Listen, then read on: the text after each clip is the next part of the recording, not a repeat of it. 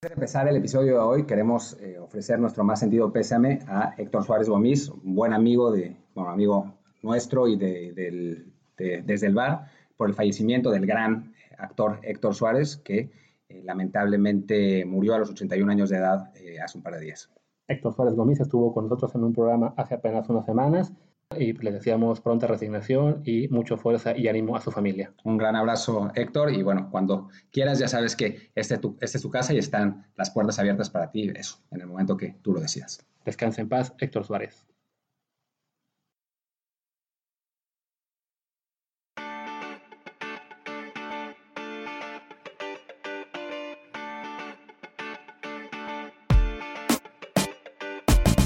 Desde el bar, un desde el bar eh, particular porque va más allá del deporte esta vez, tiene que ver con, lo que está pasando en Estados Unidos, con, el racismo. Ya eh, hablábamos un poquito de, racismo de otra manera en el, episodio especial del, domingo, pero bueno, ahora es en, un sentido muchísimo más grande y bueno, también vamos a aterrizarlo un poco a México. Yo soy Martín del Palacio. ¿Qué tal? Yo soy Luis Herrera. Antes de que empecemos, les recordamos, por favor, eh, dejarnos reviews de 5 estrellas en Apple Podcasts, Spotify, Google Podcasts, Stitcher, Himalaya, Overcast, Castro y demás aplicaciones en las que estamos, pues para que más gente nos encuentre. Si el episodio de hoy les parece en particular, eh, esperamos, pues muy, ojalá ilustrativo o por lo menos que ayude a, entender un poquito mejor toda la situación que se está viviendo allá y cómo también se relaciona con el deporte y con México, pues compártanlo por favor con, con amistades, con sus familias y con quien puedan, porque creemos que es un tema que, del que vale la pena hablar en general en Estados Unidos se está hablando mucho en, los podcasts deportivos y en los, y en los programas, y no es únicamente porque no haya actividad, sino porque el tema en sí es importante y creemos que también en México es un momento en el que vale la pena hablar de esto. Y bueno, hay que, recapitulando un poco, em, el mundo en, iba a decir el mundo en Estados Unidos, pero el mundo en general, pero Estados Unidos en particular, eh, está en un, en un momento muy complicado por eh, las protestas que han surgido a, raíz del asesinato, porque eso es lo que es, el asesinato de eh, un señor que se llama George Floyd, que fue asesinado por la policía en, Minnesota, en Minneapolis, en una detención por un billete de 20 dólares falso. Esencialmente ese, era el problema. Eh, un policía le puso la rodilla en el, en el cuello y lo asfixió, lo tuvo, lo tuvo así 8 minutos, 7 minutos. 8 con 46. 8 con 46. Eh, el tipo decía no puedo respirar, no puedo respirar, pero al policía no le importaba eh, y al final la, pues George Floyd murió. Había otros tres policías que también lo ayudaron a, inmovilizarlo y a raíz de que eh, se da a conocer el video de, esa, pues de, ese, de ese asesinato, empiezan a ocurrir en distintos puntos de la Unión Americana y ahora también en otras partes del mundo, con distintas reacciones de los gobiernos, manifestaciones para quejarse de la discriminación racial que existe hacia la población afroamericana y en general en los Estados Unidos, que bueno, es un tema que ha sido recurrente desde hace ya muchos años. No, no olvidemos lo que sucedió en los 90 con eh, Rodney King, un otro, otro afroamericano que esta vez eh, él no fue asesinado, pero fue golpeado por un policía en Los Ángeles y que suscitó una, enorme cantidad de protestas y una una situación muy complicada en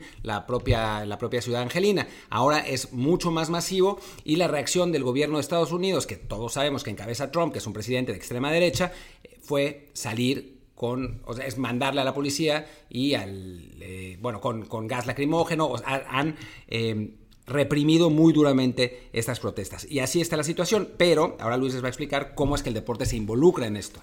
Sí, porque bueno, antes de pasar al deporte, nada más señalar el hecho de que en Estados Unidos este caso que tenemos de George Floyd no es el primero, eh, vaya, ni por asomo, pero además es uno más de lamentablemente muchos casos que se están documentando en video en los últimos años de eh, personas afroamericanas que acaban siendo asesinadas a manos de la policía y que pues, se documenta el video y lo peor de todo es que la policía siempre termina librando toda responsabilidad. O sea, a la fecha, ahora que se ya, se acusó formalmente a estos policías de asesinato en segundo grado eh, en Estados Unidos, pero a la fecha todos los otros policías que han asesinado ante una cámara a eh, ciudadanos afroamericanos han salido libres. Lo peor que les ha pasado a algunos es que los despidan. Hay incluso otros que siguen eh, eh, trabajando como policías, lamentablemente. Entonces, esto ha servido como parte del caldo de cultivo que ha llevado a las protestas y que genera esta situación de tensión en Estados Unidos.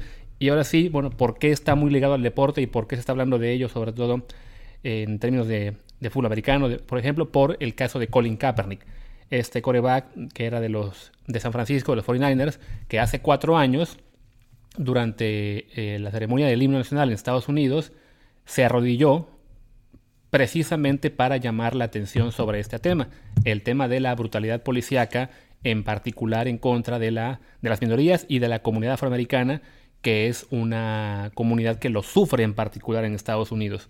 el, racismo existe no solo en Estados Unidos, sino en el mundo, pero bueno, el, asunto en, particular para Kaepernick fue eh, llamar la atención sobre eh, la, la brutalidad policíaca y lo que consiguió, si bien fue que iniciara la conversación, a su vez consiguió que, pues de entrada, Donald Trump lo convirtiera esto en un signo de batalla para él entre buenos y malos y básicamente lo convirtió en que Kaepernick estaba eh, faltando el respeto a la bandera, faltando el respeto a Estados Unidos, cuando pues, en realidad Kaepernick estaba ejerciendo su derecho a protestar que tienen en la constitución de ese país, y no solo en Estados Unidos, en muchos países del mundo pues, tenemos el derecho a, a protestar, a manifestarnos pacíficamente, pero lamentablemente se convirtió esto en un asunto de, pues, de extremos en el que eh, se, para muchos, eh, tanto, sobre todo, bueno, votantes de derecha o, gente afina a Fuerzas Armadas, a policía, a, ese tipo de, situaciones, convirtieron el, acto de Kaepernick en, en, una falta de respeto en lugar de querer hablar del tema del cual él estaba tratando de, de llamar la atención y pues cuatro años después Kaepernick sigue fuera de la liga, porque lamentablemente en la NFL, tras acabar esa temporada, él salió de los 49ers y ningún equipo se ha animado desde entonces a, firmarlo. Y bueno, surge esta situación en la que George Floyd es asesinado por la policía, además con una imagen muy que generó hasta un, una, una, foto, digamos, de para redes sociales en las cual te muestran la foto de Kaepernick hincado y a su lado el policía hincado sobre el cuello de George Floyd y decían, this, Kaepernick, is why.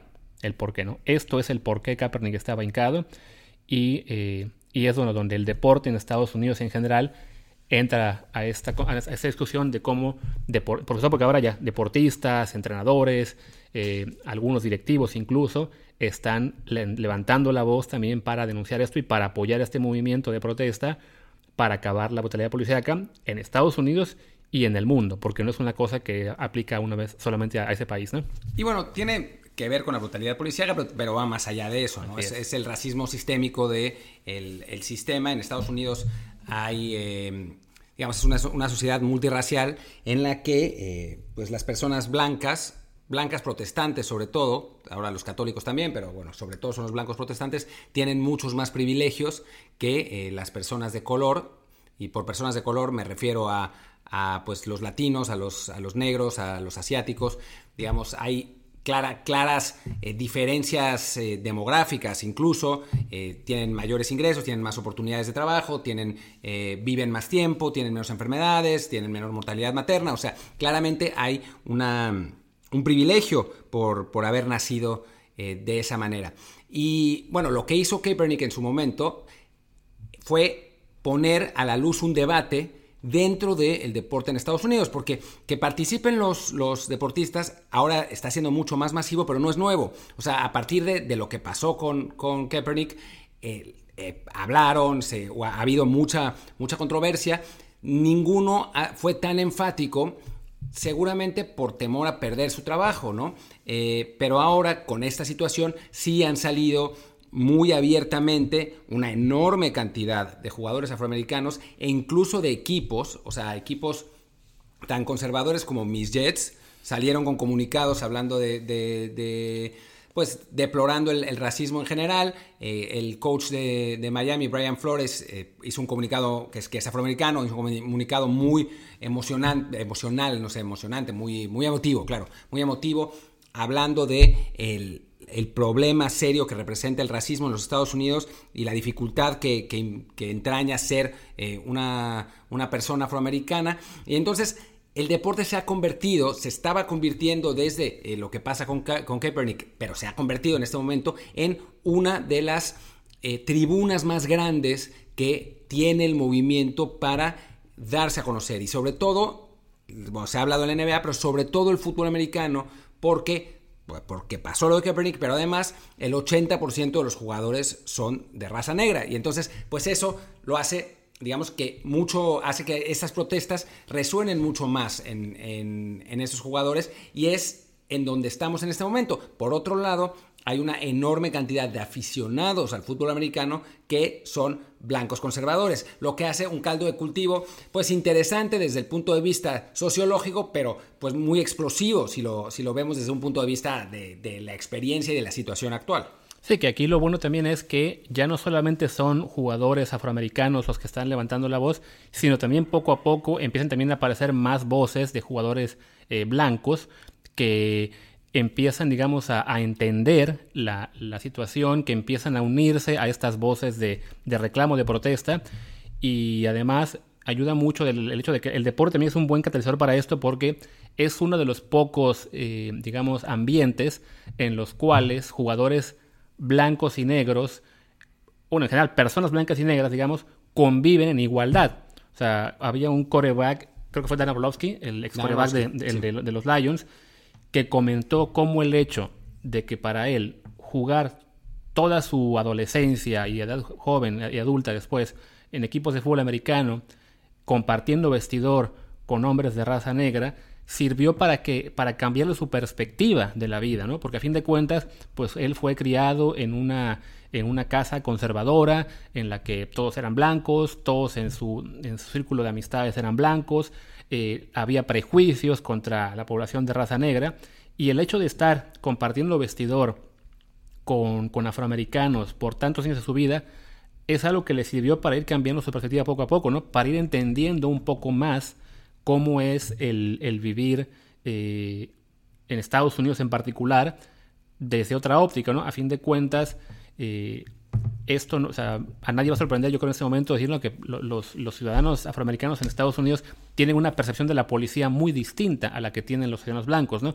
Una, una, percepción de la policía muy similar a, la, que nosotros tenemos como mexicanos, ¿no? Para que, para que nos sintamos en, eh, en su situación. O sea, uno como mexicano ve que la policía se acerca y lo que nos da es miedo. Miedo de que nos vayan a extorsionar, miedo de que nos vayan a detener, miedo de que nos vayan a plantar algo. Mientras que en Estados Unidos, para los blancos, si llega la policía, no es miedo, es la solución, digamos, a, sus, problemas, a sus problemas, como debería ser la policía para todos. El problema es que, en este caso, es la solución para algunos y el problema para otros, ¿no? Sí, que también ahí eso lleva a, lo que es el, medio del asunto, que muchas veces la, la mayoría y esto no aplica exclusivamente en el tema del racismo, sino en racismo, clasismo, misoginia, machismo y muchos problemas sociales más, la mayoría no es capaz de ver un problema si no le está ocurriendo a ella. O sea, entonces, el hecho de que uno esté teniendo una existencia privilegiada en la cual la policía es buena conmigo, en la cual tengo oportunidades de trabajo, en la cual si yo me esfuerzo tengo una recompensa, no significa que todo el mundo lo disfrute igual. Este, y, lamentablemente, bueno, y, lamentablemente esto está, se está demostrando con el tema que estamos ahora discutiendo, pero en general, bueno, en ese sentido el deporte ayuda a que abramos los ojos porque a fin de cuentas es un problema que necesitamos que se resuelva, ¿no? O sea, que ya estamos en un momento en el que casos como el de George Floyd se repiten cada cierto tiempo en, grabaciones en video en los cuales se ve que la policía estrangula a, un hombre negro que, negro que apenas puede eh, respirar, un policía que le dispara a un adolescente por la espalda y porque no sabe que lo están grabando. Entonces cada vez son más casos que están saliendo a la luz porque pues, las cámaras están por todas partes y no podemos permitir que eso siga ocurriendo y simplemente indignarnos porque ocurre y no hacer nada, ¿no? Estamos llegando a un punto en el que es necesario cada vez más actuar para tratar de cambiar esa cultura y en ese sentido el deporte ayuda mucho que, se involucre. Lo hemos dicho, en Estados Unidos está en este momento el movimiento, digamos, con mucha intensidad, pero también fuera de, pues hemos visto casos, por ejemplo, como el Liverpool publicó esta fotografía hace unos días antes de entrenamiento, de, cómo se unían todos eh, hincados precisamente para tratar de mostrar su, apoyo a esta idea. Eh, del Jadon Sancho también al celebrar un gol también mostró su, apoyo a la familia de George Floyd. Y creo que bueno, vamos a ir tratando de girarlo hasta un poco a México, que es un... Yo, antes, de eso, voy a decir una cosa antes de eso. Y el otro lado del espectro es Drew Brees, el coreback de, los eh, Saints de Nueva Orleans, que hoy publica un, pues un tweet diciendo esencialmente que eh, para él es muy importante la bandera y que no aceptaría que protestaran, eh, con, que, se, que se hinquen eh, ante la bandera como hizo, como hizo Kaepernick y diciendo que quiere, le gustaría que mostraran unidad, que, que, los deportistas mostraran unidad para resolver el problema. Ahora, ¿cuál es el problema de esta, de esta declaración? Bueno, en primer lugar es el momento. No es lo mismo decir esto hace un año cuando la situación estaba tranquila que hacerlo ahora cuando el mundo y Estados Unidos sobre todo está sumido en eh, este caos propiciado por las, por las protestas, ¿no? Em, es, digamos, el momento es muy importante para el mensaje. Y en segundo lugar está el contexto. La bandera y sobre todo la posición ante lo que hace Kaepernick es uno de los estandartes más grandes de la derecha más eh, racista y más, eh, más conservadora en Estados Unidos. Entonces, salir a decir esto en este momento es decir, no me importa lo que está pasando con, eh, con, las protestas, con la población afroamericana, con mis compañeros deportistas, me importa lo que piensa la extrema derecha. Y es muy importante, es algo, es algo que hay que entender porque en principio suena normal el mensaje, o sea, suena como, bueno, a Breeze le importan los valores patrióticos del país y quiere que se resuelva todo con unidad, pero no es así. El, al estar diciendo esto en este momento, en esta situación, está ya mandando un mensaje. Y todo lo otro, la unidad, nada, es simplemente una manera de maquillar un poco sus palabras. Porque en la práctica, lo que está diciendo es, los que tienen razón son los que protegen, entre comillas, a la bandera. Y los que no tienen razón son los que protestan. Y eso es una declaración muy poderosa en este momento de, protestas. Y otra cosa que es importante, que, quiero decir, porque también eh, entra dentro de esto, es que sí, es verdad que ha habido un montón de saqueos y no es ideal que, que haya saqueos. Pero, en primer lugar, eso no quita la legitimidad de las protestas en general, porque además los que saquean son pocos, o sea, son muy, muy notorios porque pues, son, son los que hacen eh, desmadre, pero hay un montón de gente, la enorme mayoría protestan eh, silenciosamente y lo segundo, no silenciosamente, pues sin hacer esas pacíficamente, cosas, pues, sí, pacíficamente. Y la segunda cosa que es importante entender es que sí, es verdad, los que están saqueando están cometiendo delitos y no lo están haciendo bien, pero se los voy a poner así, si hubieran nacido con dinero y siendo blancos, ¿ustedes creen que estarían saqueando? Pues por supuesto que no. Sí, y además esto es parte de esta, digamos, esta cultura de desviar la atención que existe para temas como este, en el cual, en lugar de discutir el asunto importante, se busca la forma de encontrar una excusa para no hablar de ello, para quitarle eh, valor, lo que llaman en Estados Unidos el whataboutism. Es siempre, estás hablando de que está eh, un caso de brutalidad policíaca, pero what about the looting? O sea, ¿qué hay con los, con los robos y saqueos, no? Estás hablando de que Kaepernick está protestando para llamar la, atención sobre la brutalidad policíaca, but what about the flag? ¿Qué hay de la bandera? ¿no? ¿Qué, ¿Qué, es que está, ¿Por qué le falta el respeto? Es hacer todo lo posible por eh, desviar la atención del problema en, su momento para hablar de otras cosas y que nada cambie. El, mismo ejemplo que tenemos ahora con los saqueos es lo que vimos lo que vimos en México hace apenas unos meses con el tema de las marchas feministas y la y la, exigencia de que paren los feminicidios y las y la, las protestas que además eh, acabaron siendo también para variar en dos bandos. Por un lado el bando feminista y por otro lado el gobierno, eh, y cómo para no tener que lidiar más con el tema de que hay feminicidios, que hay misoginia, que hay machismo, pero están rompiendo vidrios, pero están pintarrajeando el ángel. Y como a mucha gente le indigna ver esos disturbios, le indigna ver esas, esas pintadas, que por supuesto no son defendibles, pero no son el tema importante. O sea, más allá de que, nos, de que podamos ver con desagrado que, que haya este tipo de, de, manifestaciones, eso no quita el hecho de que el problema existe. Pero lamentablemente, acciones como la que, realizando el punto, Drew Brees eh, eh, realizó hoy al, al, poner por delante el debate de la bandera eh, que sobre el, sobre el tema importante en sí, es lo que hace que estas discusiones se alarguen, se alarguen, pierdan fuerza y cada cierto tiempo volvemos al punto de partida en el que de nuevo ocurre un, un homicidio de un afroamericano a manos de un policía, o en el caso de México, en el que ocurre eh, eh, un feminicidio o un secuestro, digamos, este, muy, de muy alto perfil, cosas así, ¿no? Y nunca se resuelven lo, los problemas porque siempre estamos buscando la forma de hablar otra cosa. Porque además en México el problema, y perdón si nos estamos yendo muy sociales, pero creo que es, es, el, es el, momento de hacerlo. Eh, porque además en México el problema es igual de sistemático que en Estados Unidos. Eh, alguien, lamentablemente, me robaron el término, no que yo lo haya inventado, ni mucho menos, pero es un término que yo uso hace mucho y me lo robaron. Eh, eh, ya no me acuerdo exactamente quién fue, pero alguien del, gobierno y pues me, me, duele porque ahora ya eh, se estigmatizó horriblemente ese, ese, ese concepto, pero es absolutamente cierto que en México existe una pigmentocracia, que es mientras más blanco seas, mejor.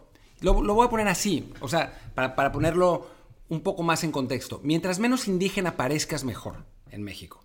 Y tiene que ver con todo, tiene que ver con cómo te tratan, qué tan fácil es conseguir un trabajo, eh, qué, tan, qué tanta posibilidad tienes de entrar a un antro, qué tan fácilmente te sospechan de ti eh, al entrar a un restaurante. Es en, en México es muy, muy marcado, es mucho más marcado de lo que nos gustaría aceptarlo. Y la gente dice, no, no, es que en México lo que hay es clasismo, no racismo.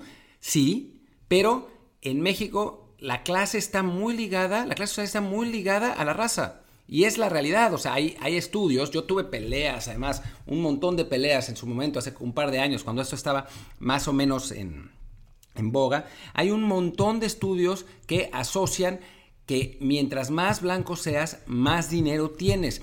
Y el asunto es que uno piensa, y, y muchas veces mis peleas son contra esta gente que dice, lo que pasa es que ellos son unos huevones y por eso son pobres. Y o no quieren trabajar o yo me he matado trabajando y por eso tengo lo que tengo. Y sí, es verdad, no es, no es verdad que sean huevones, sino que es verdad que tú te has, te has matado trabajando para tener lo que tienes, pero al mismo tiempo tú saliste desde más adelante. Es como si corriéramos una carrera de 400 metros y uno empezara en el metro 300 y el otro en el cero y otro dos vueltas atrás, ¿no? Es mucho más fácil eh, triunfar en la vida o que te vaya bien o, o, o, tener una buena vida si tus papás te dieron una buena educación, te mandaron a, a digo, te dieron, tenías tres comidas al día, te tenías clases particulares para, para, distintas cosas, tenías espacios deportivos, no tenías que trabajar desde, desde muy chico. Es mucho más fácil triunfar así, es mucho más fácil que te vaya bien. A que desde, si desde los 5 años tienes que, pedir limosna para trabajar, voy a, poner el, ejemplo más extremo, o tienes que salir al campo a trabajar, o desde los, no sé, 10 años tienes que dejar la escuela para poder dedicarte a lo mismo que se dedica tu papá en el taller de, carpintería, o si a los 15 años, eh, porque no tenías educación sexual, eh, embarazaste a tu novia entonces tienes que encargarte de, de una persona más. O sea, en ese sentido, la clase social, la cultura y la raza están realmente muy ligadas. Y es algo que nos cuesta a veces trabajo entenderlo. Y obvio, obviamente hay excepciones, porque me las decían y seguramente alguien que escucha esto me lo va a decir. Eh, sí, pero mi papá no tenía nada y gracias a su trabajo y su esfuerzo eh, consiguió eh, salir adelante. Sí, mi papá, mi papá trabajó en una fábrica de almohadas cuando tenía seis años, ¿no? Literalmente, es así. Pero entiendo perfectamente que a final de cuentas, mi abuelo era un tipo ilustrado, era, un tipo con, con, eh, con, cultura y le inculcó esa cultura a mi papá y mi papá pudo aprender más y pudo entender más de la vida y tuvo un cierto privilegio, no un privilegio gigante, pero un privilegio suficiente como para permitirle hacer una buena... Eh, una, buena educa tener una buena educación, tener una, eh, estudiar la carrera y con esa cultura que había tenido, bueno, tener los trabajos que tuvo para poder tener una vida más o menos, eh, más o menos buena, ¿no? Pero hay muchos otros, millones y millones y millones y millones de personas que no tienen esa suerte, que tienen, que realmente no tienen otra alternativa. Y eso, y eso es algo que muchas veces no entendemos porque vemos las cosas desde nuestra propia perspectiva del privilegio. Pensamos que nuestros cuates y nuestros conocidos son la generalidad y no lo son. No lo son. O sea, a mí me abrió mucho los ojos haber ido a una comunidad rural en el estado de Morelos y pasar una semana ahí para entender cómo el, el, día a día, la vida cotidiana de esa gente era tan distinta a la mía. Para ellos, ellos comían carne una vez a la semana y era la gran cena, mientras que yo comía carne y como a veces, tres veces al día o dos veces al día. Y en ese tipo de pequeñas cosas están las grandes diferencias. Al punto que una de las razones por las que, y voy a irme totalmente al deporte y suena rarísimo, pero una de las razones por las que hay muchos países europeos que tienen mejores jugadores que, de fútbol que los mexicanos, jugadores más altos, jugadores que corren más rápido, jugadores más fuertes, es porque tienen una mejor alimentación. ¿Y por qué es eso? Porque tuvieron el privilegio y la gran fortuna de haber nacido en un entorno, en un país que les permitió satisfacer sus necesidades, tener tres comidas, tener una educación, tener... Eh, acceso a instalaciones y a facilidades que les permitieron entrenar desde muy jóvenes que lamentablemente nuestros mexicanos no tienen. Sí, porque además es este, este hecho de que el, el no querer entender que hay una situación sistémica porque puede haber caos individuales que se sobreponen, es una de las tácticas favoritas para no hablar de ello. En estos días están corriendo en redes sociales, seguramente algunos de ustedes los han visto, los videos de dos personas, de, dos personas negras que se ponen a discutir contra eh, activistas de Black Lives Matter. Uno de ellos es una, una, mujer negra que parece ser africana, no afroamericana, lo cual sí hace una distinción porque tiene digamos, una experiencia de vida distinta en África que en Estados Unidos, en la cual ella, entre todo lo que dice eh, para reclamarle al activista, es que le dice, yo soy negra pero soy libre, nadie me, eh, nadie me oprime. Y le responden, muy bien, qué bueno que como caso individual tú estés triunfando, te esté yendo bien, pero eso no borra el que haya un sistema que efectivamente tiene muchas fallas y que efectivamente está oprimiendo, atacando, eh, dañando a, una comunidad de la que en principio formas parte, ¿no? Eh, es el mismo caso también cuando, de nuevo, volviendo al deporte, ¿no? De por qué de repente decimos, ah, pero si en México este boxeador es campeón del mundo o esta taekwondoín lo hizo, ¿por qué los futbolistas eh, no ganan nada? Son unos inflados. No, porque, porque el sistema en el que estamos, lamentablemente, no permite que el colectivo avance, ¿no? Habrá casos individuales en los que haya éxito. Es mucho más normal que esto ocurra en el deporte individual que en el deporte de conjunto y por eso México no gana en deporte de conjunto en ninguno. Eh, pero bueno, es, digamos, esa, analogía nos sirve para hablar del hecho este de que la, el racismo, el clasismo, el machismo, todos existen y en este momento es el tema del que se está hablando mucho en el deporte eh, estadounidense y mundial y creo que ahora sí, pues sería bueno de que lo enfoquemos un poco más al, al, a cómo el deporte mexicano quizá le falta involucrarse más en este tipo de temas, ¿no? Sí, una última cosa antes de meter eso, que porque también este, este, es otro, otro asunto que es importante, porque muchas veces la gente reacciona muy eh, virulentamente a la victimización de cierta gente. Y es verdad, o sea, existe la, la victimización. Es verdad, hay personas que utilizan este tipo de, movimientos y ese tipo de, de eh, demandas totalmente legítimas para victimizarse, para atraer la atención a sí mismas. Pero hay que tener, hay que dejar en claro que ese tipo de personas, esas personas no son la normalidad tampoco. No podemos utilizar un ejemplo de una persona, un ejemplo de ciertas personas para eh, estigmatizar a un movimiento entero. O sea, es como por ejemplo, digo, para, poner un, ejemplo de, otro, de otro tema. Sí, hay a veces unas feministas que dicen cosas rarísimas, ¿no? Como que, no sé, el, que había, había uno en Twitter, para, para bajarle un poco el tono a esto, que decía que el criticar a la astrología era machista. Sí. ¿no? que bueno, lo lees y dices, por Dios, te dan ganas de reírte. Eso quiere decir que no haya un abuso sistemático de las mujeres en nuestras sociedades occidental, occidentales. No, no quiere decir eso. Existe. O sea, hay en México sobre todo hay una, un, nivel de abuso a las mujeres que es realmente eh, choqueante. Pero lo que quiere decir es que esta otra mujer, ella se está victimizando, aprovechándose de un movimiento que es legítimo para, su, para llamar atención, para sus propios intereses, para lo que quiera, ¿no? Pero es, no, hay, no hay que confundir peras con manzanas porque son peras con manzanas aunque las dos sean verdes. y lamentablemente mucha gente usa el ejemplo de esta mujer para decir, ven, todas ellas no tienen razón. Eh, y no, no es así. Es, hay que saber separar muy bien los casos ya sea extremos o que simplemente se aprovechen de una situación del problema en sí, que pues lamentablemente en esta sociedad en la que estamos pues son muchos en, Estados Unidos predomina el problema del racismo y la autoridad policíaca. En México también tenemos este, como dijo Martín, este racismo, clasismo eh, que van de la mano. No, en este caso, bueno, nuestra comunidad negra es mucho más reducida que, la, de Estados Unidos, pero por otro lado nuestra comunidad indígena es muy amplia y en general también hasta los mestizos lo, vemos cómo se, padece este problema en bastante bastante grado, ¿no? A fin de cuentas, lo que Martín comentaba antes, ¿no?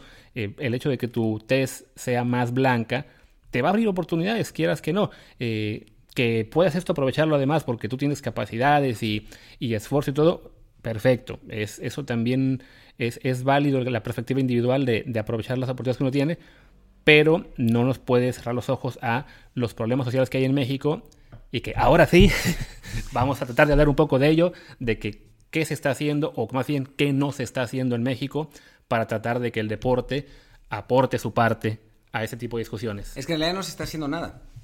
Esa es, esa es la realidad. O sea, más allá de algunos eh, esfuerzos aislados como eh, llevar el deporte a comunidades indígenas, existen, por supuesto, ¿no? Eh, hay esfuerzo, o sea, justo ayer me estaba contando, antier, me estaba contando Ramón Raya de su contador de hace años que tenía un, eh, equipo de fútbol de, niños de, pues ya no me acuerdo si de Iztapalapa o de algún eh, otro barrio eh, con, con dificultad, que, bueno, los, los, entrenaba y los hacía competir contra los mejores niños de, de, bueno, su, su generación, digamos, de, de su edad, y les ganaba con eso Sí, es, este, existen estos, eh, ejemplos, pero lo que no hay es una política concertada para llevar el deporte a la población de más escasos recursos, que tiene que, a final de cuentas, pues rascarse un poco por sus propias uñas. Y ahí funcionan, sí, los gimnasios donde los niños van y se convierten en boxadores o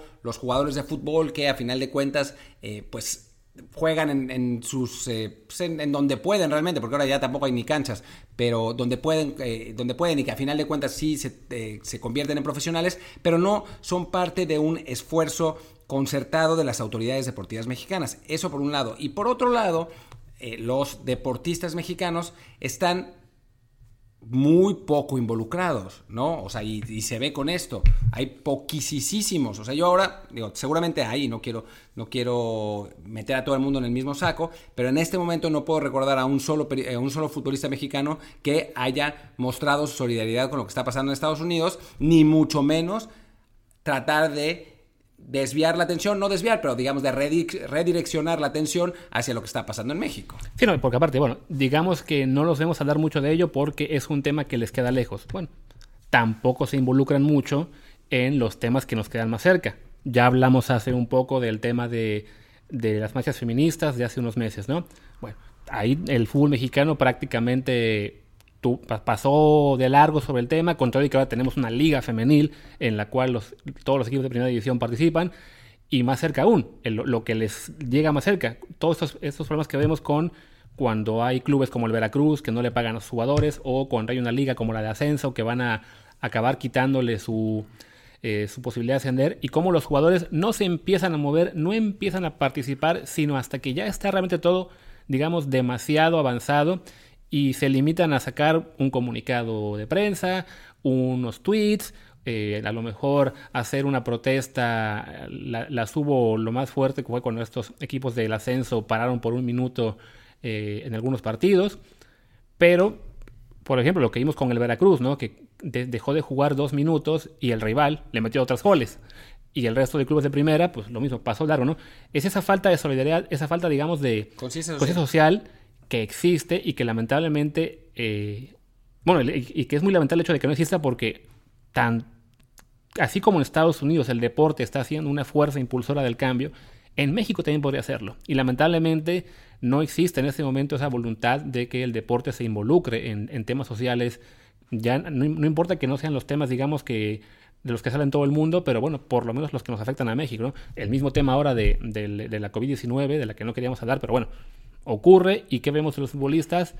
Un total desconocimiento y que se acaban contagiando unos por irse de fiesta o por, o por tontos y ya no vemos casi ninguno involucrado en tratar de, bueno, miento, sí, algunos sí trataron por lo menos de, regalar despensas, de entrar en, en, apoyar un poco la población, pero no al grado que quisiéramos ver, ¿no? O sea, en Estados Unidos los equipos de la NFL, eh, muchos jugadores tienen fundaciones y tienen trabajo comunitario y son verdaderos partes de la sociedad. Y en México, más allá de la fundación, creo que Rafa Márquez tiene su fundación y bueno, dos movimientos como el que hicimos en, Yo por México cuando lo de con la Unit Charito. O sea, hay muy poca acción por participar, ¿no? O sea, no, no, todo tiene que ser, ah, bueno, pues como no hay un movimiento contra el racismo en México, no nos metemos. Bueno, no tiene que ser eso en particular, ¿no? Puede ser contra temas sociales o simplemente de, de eso, de involucrarse en la comunidad que es lo que el deporte en México en particular le falta mucho. Sí, y es, es la verdad lamentable, como, como bien dice Luis, porque a final de cuentas la tribuna mediática que tiene el deporte es muy grande y México es eh, también, lamentablemente, creo que he dicho lamentablemente 18 veces en este, en este episodio.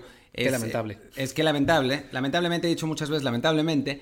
No, lamentablemente, México es una sociedad muy dividida y es una sociedad donde la solidaridad suele existir solamente en casos de desastres naturales. O sea, hay un desastre natural y todos nos unimos y le entramos fuerte y hacemos cosas, pero ante los problemas estructurales, hay una especie como de negación y de, y de valemadrismo muy raro, que a mí, a mí me, ha llamado muchas veces la atención en México. Yo a veces tengo unas, unas discusiones en Twitter y con, mucha gente, o sea, no son tres o cuatro eh, eh, personas aisladas, en los que parece no existir la menor empatía para el que no es como, como uno, ¿no? Eh, y después se sorprenden porque 50% de la gente vota por el candidato que no es el de ellos. Y digo, más allá de lo que piensen, de lo que uno piense del candidato, nosotros tenemos nuestra opinión muy clara de ese candidato que no es particularmente favorable, pero la gente se sorprende de que tanta gente vote por él. ¿Y por qué es? Pues porque hay un montón de pobres en México. Hay un montón.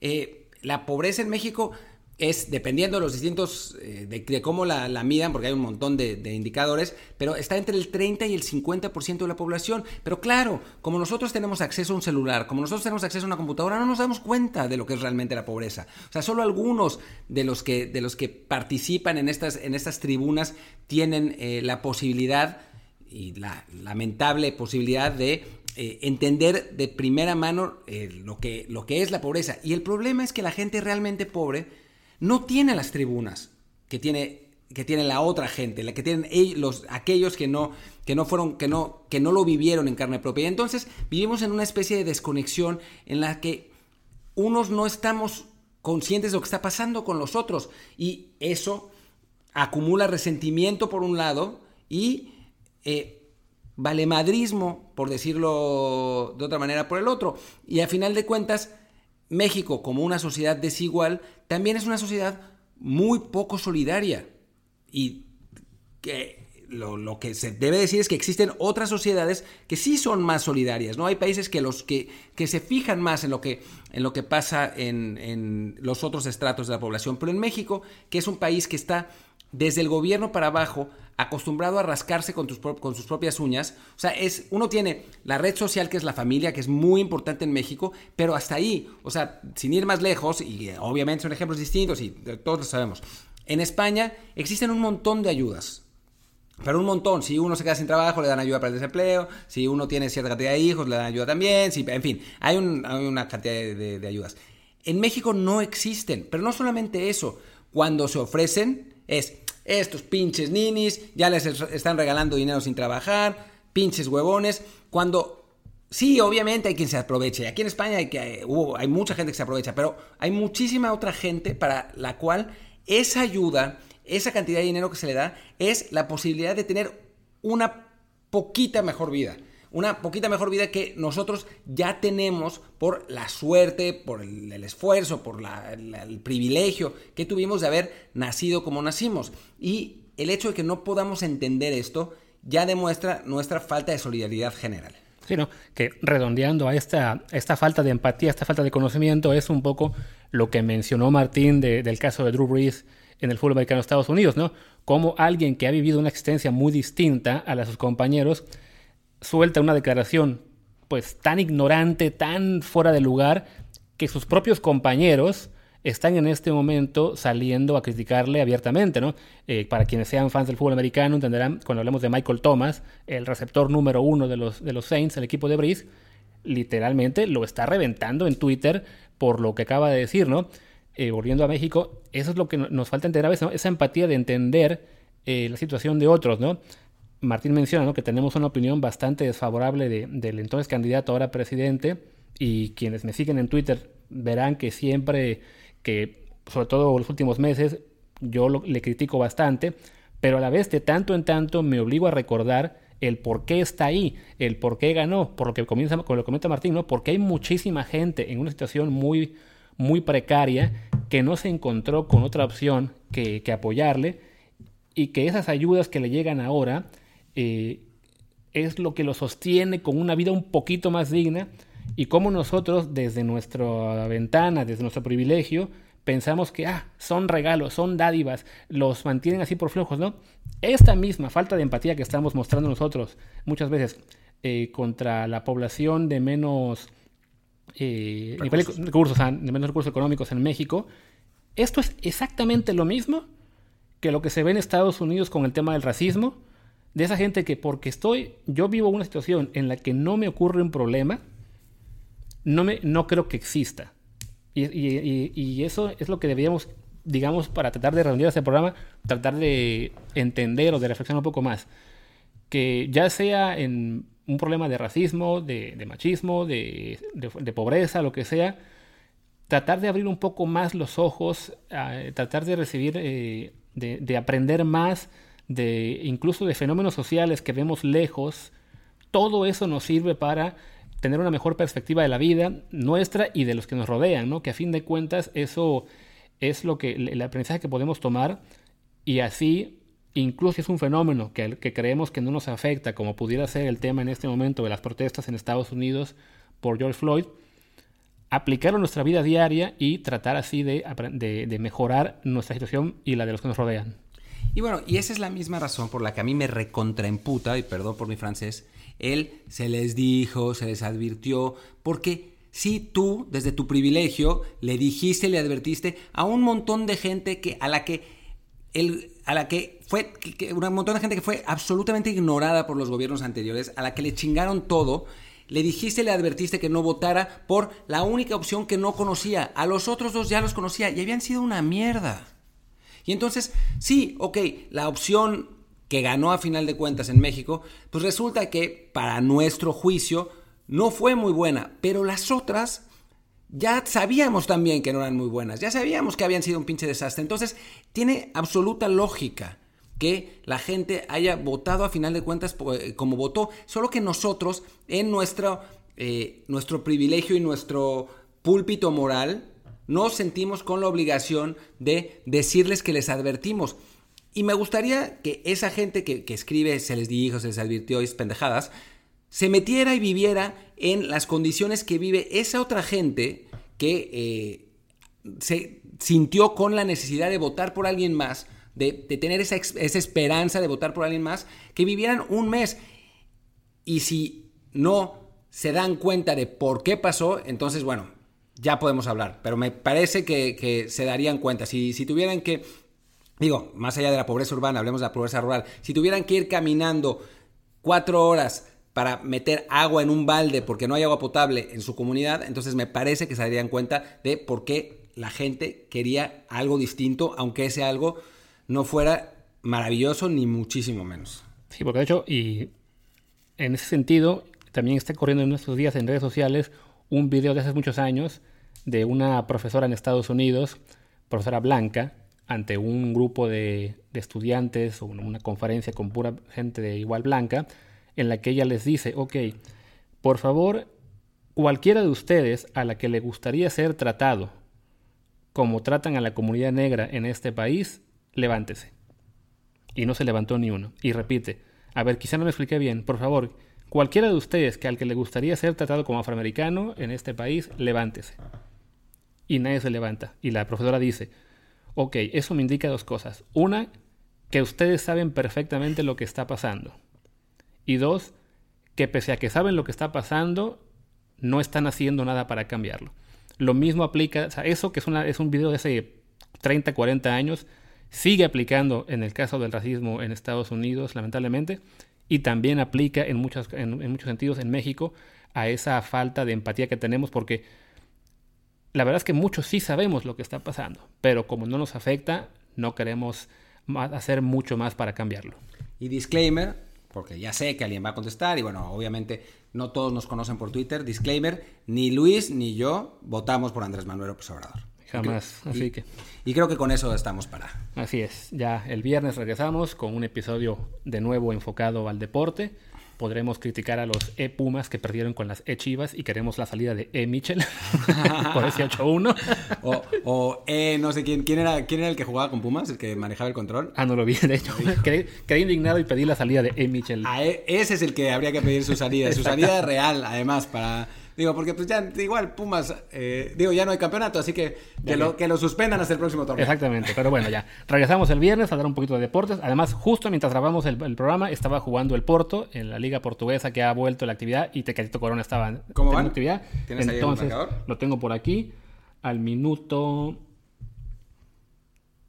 No seas no, malo. De hecho, va perdiendo. O sea, faltando 7 minutos, el Porto de Tecatito va perdiendo 2-1 con el Famalizao, equipo del que me enteré hoy. La buena noticia es que Corona metió el gol del Porto. Entonces, tendremos por lo menos ya un poco más de tema deportivo para hablar de eso el viernes. Y bueno, de la liga ale- ale- alemana. Se acerca también ya la liga española. Eh, a ver qué pasa con el Atlante, el Querétaro, que aparentemente, bueno, que se decía esta mañana que a lo mejor se mudaba, pero que siempre no, que solamente es una compra de, de franquicia, pero que se quedan las dos donde están. En fin, ya tendremos más deporte de que hablar el próximo viernes aquí en Desde el Bar. Mientras tanto, yo soy Luis Herrera y mi Twitter es arroba luisrha. Yo soy Martín del Palacio y mi Twitter es arroba martindelp. Muchas gracias. Chao.